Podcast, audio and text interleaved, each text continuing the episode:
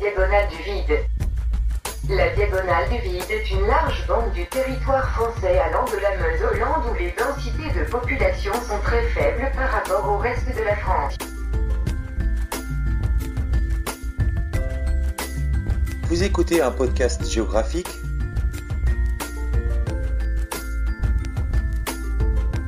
Je suis Benoît Giraud.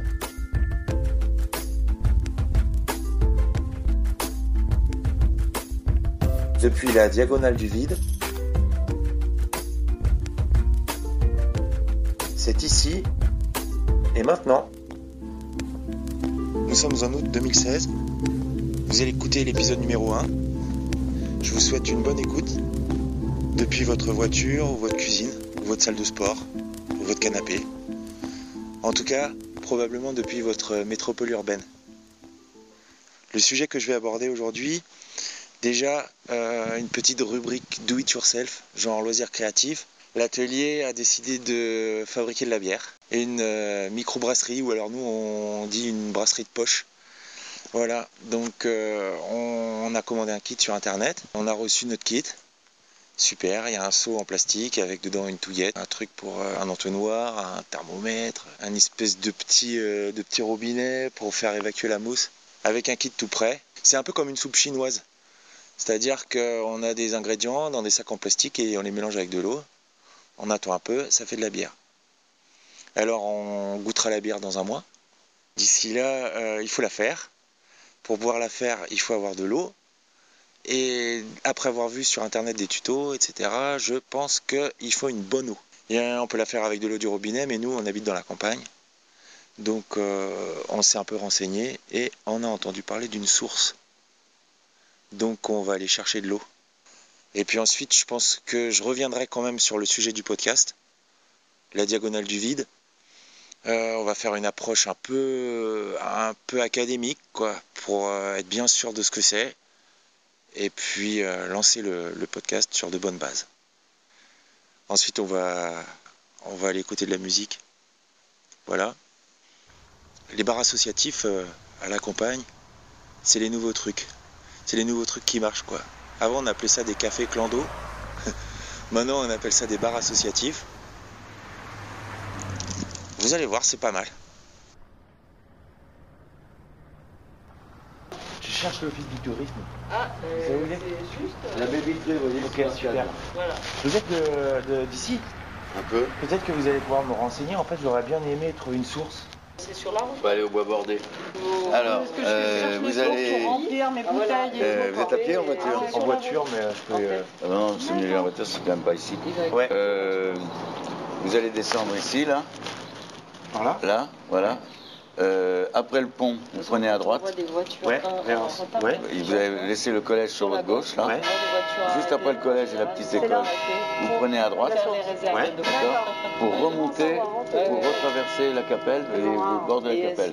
D'accord Vous verrez, il y a un lotissement sur votre droite. Donc vous allez prendre à droite. Donc vous passez le collège, vous prenez à droite.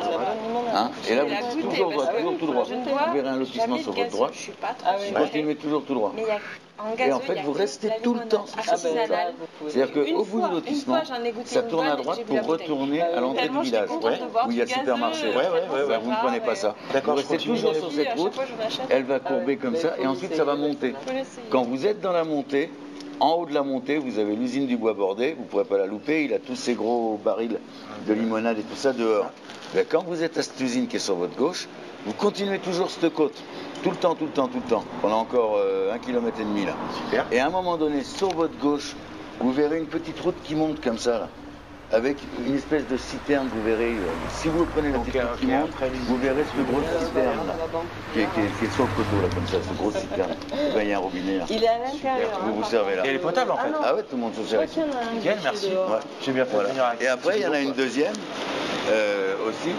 Quand vous ressortez, que vous allez au bourg, à quoi? 50-80 mètres là, sur votre gauche, il y a un petit lac. Vous verrez, il y a un petit lac. Et ben à l'endroit du petit lac, vous verrez, il y a une petit chemin qui, un petit chemin qui se barre comme ça là. Et ben vous vous arrêtez dans ce petit chemin là. Le tuyau, il est là. Voilà, c'est la deuxième source potable. Bah, c'est super. Voilà. Merci quoi. Vous pouvez remplir, tout le monde, tout le monde le remplit. hein. Oui, Tout le le remplit euh, Ah, mais elle est pas. Ah non, mais de toute façon, Non. Non Non, non, il y, a une ruse. Ah, le code, euh, le code c'est un, bon coup de paume dans la, dans la serrure. Ah, Et en fait, la, la serrure, elle tient pas. Eh ben voilà. Donc euh, elle est ouverte en permanence, sauf pour ceux qui savent pas. D'accord. Enfin, nous, on l'a déjà évité. Mais la fontaine des Romains, elle est pas potable. Hein. Non, non, non, non, non. Non, non. C'est ça pour déconner. Oh. Merci.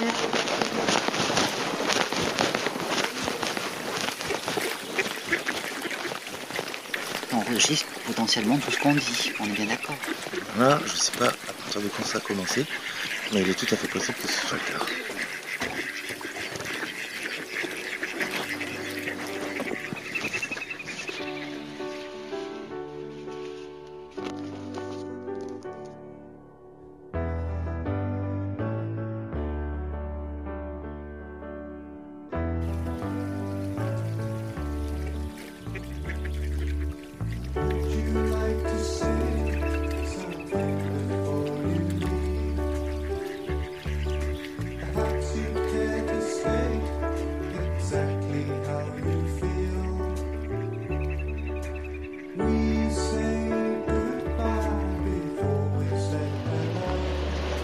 Bonjour monsieur.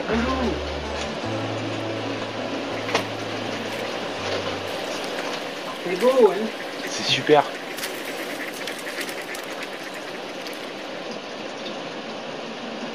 On m'assoit à ce temps-là. Ouais. Comme je viens souvent à la capelle, ben j'en profite. Il te faut qu'un bidon. Ouais, non, mais c'est bon. Je, je, je crois qu'il est Elle coule tout le temps là où il y a un robinet le robinet. Ah ouais.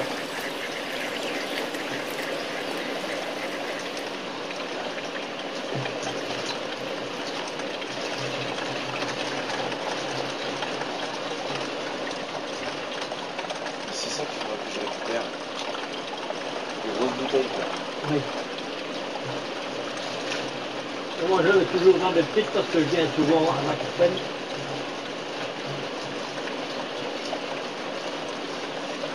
Dans les entreprises et, et tout ça. Mais il y a vachement de monde en fait.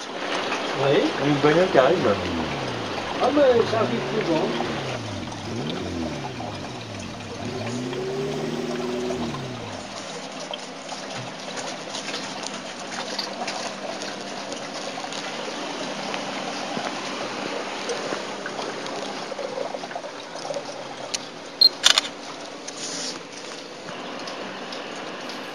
Évidemment, ma voiture a fait plein de bruit. Oui. Ça m'énerve. Elle tourne. Non, c'est euh, Ah, c'est le radiateur. le radiateur. elle est vieille.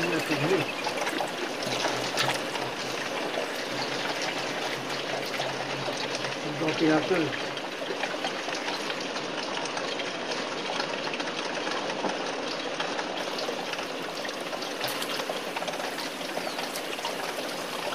Ton guidon Ouais.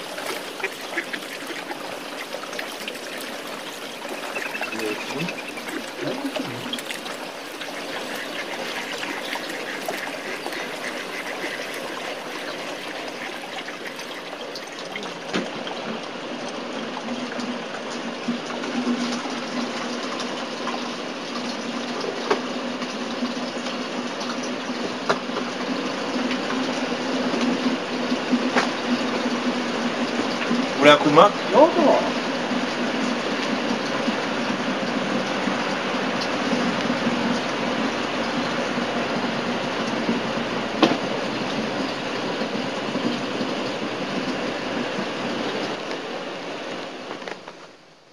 Et voilà.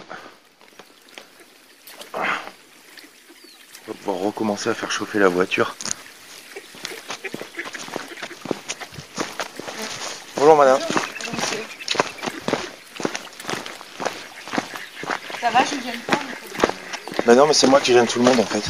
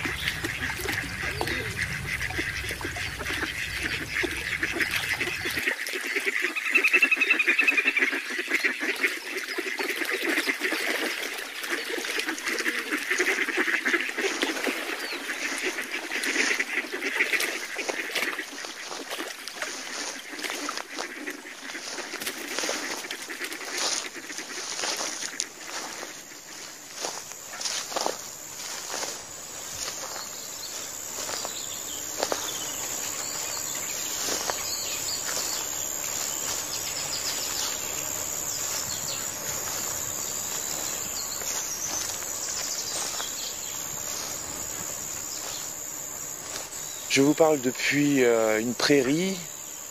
On est euh, dans la campagne. Donc c'est la fin de l'été, les arbres commencent à roussir un petit peu. C'est pas que l'automne arrive, mais euh, il a fait sec. la prairie est, entourée par des, par des arbres, un petit bocage au milieu des bois. je me suis rendu ici pour pouvoir enregistrer l'épisode. c'est l'avantage de, travailler en mobilité. Aujourd'hui, je vais vous renseigner sur sur une définition institutionnelle euh, de, la diagonale du vide. Je me suis servi d'un article qui est édité par euh, territoire 2040.datar, Voilà, ça rigole pas. Le titre, c'est Les espaces de la faible densité. Avec environ 115 habitants au kilomètre carré en 2006, la France est un pays assez faiblement peuplé en Europe. On appelle espace de faible densité, ceux qui comptent moins de 30 habitants au kilomètre carré. Aujourd'hui, près de 4 millions de personnes vivent dans ces espaces, soit à peu près 6,5% de la population. Alors, le seuil des 30 habitants est complètement arbitraire. Euh, en fait, il évoquerait une densité à peine basse pour certains pays comme l'Espagne, ou alors une densité complètement désertique pour d'autres pays comme par exemple les Pays-Bas. Voilà nous allons nous attarder sur la diagonale du vide ou diagonale des faibles densités. Donc, euh, elle est une large bande du territoire français, allant de la Meuse aux Landes, où les densités de population sont faibles par rapport au reste de la France. Le parti pris de ma démarche est, euh, tout au long de l'existence de ce podcast, d'attirer votre attention sur ces territoires, ces territoires qui ont des logiques et une organisation particulière et surtout de leurs évolutions, notamment sous l'effet des phénomènes issus de la globalisation. Fréquemment, la lecture de la démographie montre qu'un peu partout en Europe, les espaces de faible densité semblent plutôt dans une situation de difficulté. On va essayer une approche plus fine qui nous permettra de, nuancer cette impression. Une caractéristique majeure est que faible densité ne signifie pas nécessairement abandon. Cette situation ne peut pas toujours être associée à des phénomènes de dépeuplement renvoyant à l'idée de l'exode rural ou d'une rupture. D'une part, la faible densité a toujours été un trait caractéristique de l'occupation de certaines zones, comme c'est souvent le cas en montagne, où elle traduit une forme d'équilibre entre euh, l'homme et la nature. D'autre part, si les espaces de faible densité peuvent fréquemment témoigner de l'exode rural, on peut constater qu'ils bénéficient pour la plupart d'un regain démographique qui est constaté depuis une dizaine d'années. Comme le relève l'INSEE, désormais, plus les départements sont ruraux, plus ils ont tendance à être attractifs. Une autre caractéristique est que cette diagonale passe par toutes les régions, mais elle se trouve coupée en deux. La partie septentrionale poursuit sa tendance à la désertification, enfin au dépeuplement. La partie sud-ouest semble quant à elle conquise par une légère poussée démographique. Au niveau sociologique, on y rencontre la présence de différentes strates de population qualifiées tantôt de natives, tantôt de rurbains résidents, ou de résidents secondaires. Bon, les natifs, c'est les ploucs, les urbains résidents, c'est les bobos, les résidents secondaires, c'est les touristes. Ça pose une question. Au fond, existe-t-il aujourd'hui une société et des modes de vie spécifiques aux espaces de faible densité? Que ces lieux soient en situation de désertification ou au contraire de regain démographique, dans de nombreux cas, les habitants agissent pour mettre en œuvre de nouvelles formes d'implication, d'activités économiques adaptées aux situations. Ces porteurs de projets contribuent à promouvoir des modèles de développement expérimentaux alternatifs et détiennent aussi des potentiels d'innovation et de créativité. Ces espaces peuvent aussi se révéler la terre promise pour des populations qui savent pouvoir y pratiquer des styles de vie spécifiques et qui viennent y chercher une forme d'isolement pour expérimenter des modes de vie alternatifs. L'attractivité est aussi celle qui peut conduire des populations fragiles et pauvres issues des villes vers des territoires où elles pensent pouvoir vivre mieux. L'approche comparative des ruralités et des urbanités dans le monde est une question importante qui prend tout son sens au moment de la globalisation.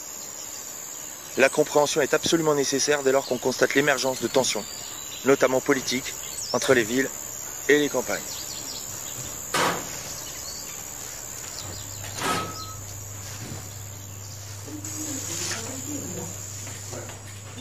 Bon, on comprend rien, mais c'est tellement beau. Toi, te mords pas, toi qui comprends tout? On, on voulait dédier cette chanson peut-être à, à Raymond et Michel, qui sont là, qui ont déjà apporté plusieurs souvenirs.